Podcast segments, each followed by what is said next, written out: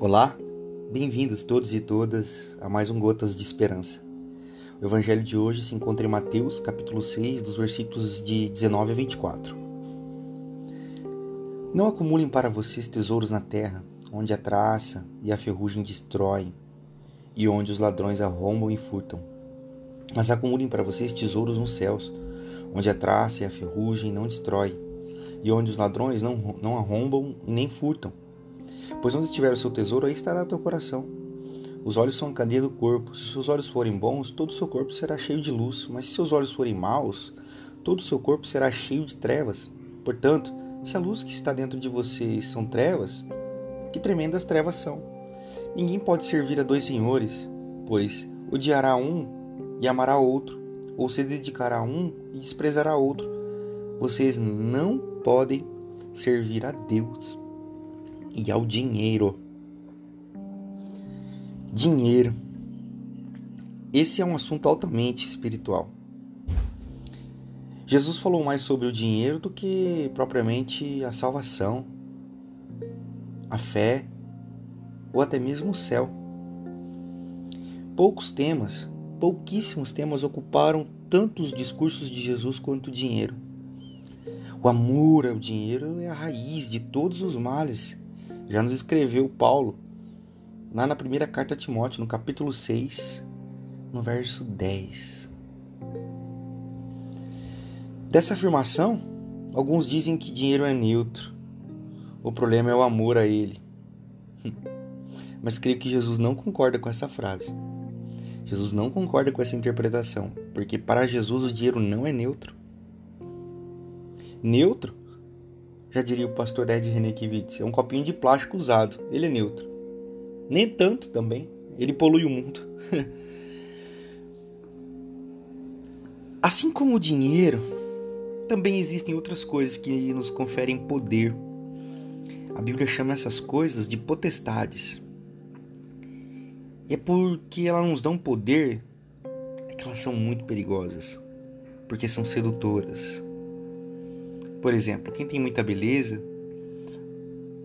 pode algumas coisas que quem não tem beleza não pode. Quem tem muita inteligência, muito conhecimento, muita informação, ou muitos amigos ou pessoas influentes com quem se relaciona, pode muitas coisas que as pessoas que não têm esses recursos não podem. Então, as potestades são coisas que nos conferem poder e por isso elas são perigosas. O dinheiro, o dinheiro é uma potestade. Diz a sabedoria popular que o dinheiro é um ótimo escravo e um péssimo patrão. O apóstolo Paulo diz que os que querem ficar ricos caem em tentação, caem na armadilha dos muitos desejos, desejos que são descontrolados e nocivos. É naquele texto lá de 1 Timóteo, capítulo 6, você pode ler aí o verso 9 e o verso 10. Jesus manda os seus discípulos tomarem cuidado com as riquezas, cuidado com o dinheiro. Cuidado com o dinheiro. Por isso, Jesus deixa claro que no seu manual de finanças, o dinheiro ele tem o seguinte propósito: doar, transformar, restituir e multiplicar. O dinheiro no manual de Jesus pode ser resumido nessas quatro, nessas quatro palavras. Então, quando você é, é, é, tomado por essa potestade maligna e demoníaca chamado dinheiro, chamado capital, daí vem a palavra capitalismo, você cai na doença de querer reter, reter só para si. Aí você acaba traindo o propósito de Deus de distribuir e compartilhar. Você olha para o seu dinheiro como seu, como se Deus, e aqui Deus entre aspas, tivesse te dado e você usa só para você. Mas na realidade, Deus te deu para você multiplicar, abençoar, repartir, doar, dividir. Essa é a diferença dos discípulos de Jesus de Nazaré. É por isso que Jesus contou a parábola dos talentos.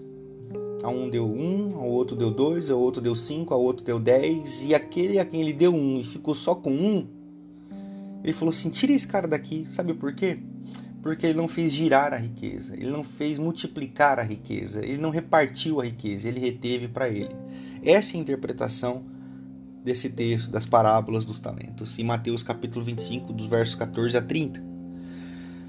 Então, se você tem concentrado a sua oração no pedir dinheiro, no ter dinheiro, eu oro por você, para que você não esteja sendo vítima de uma potestade.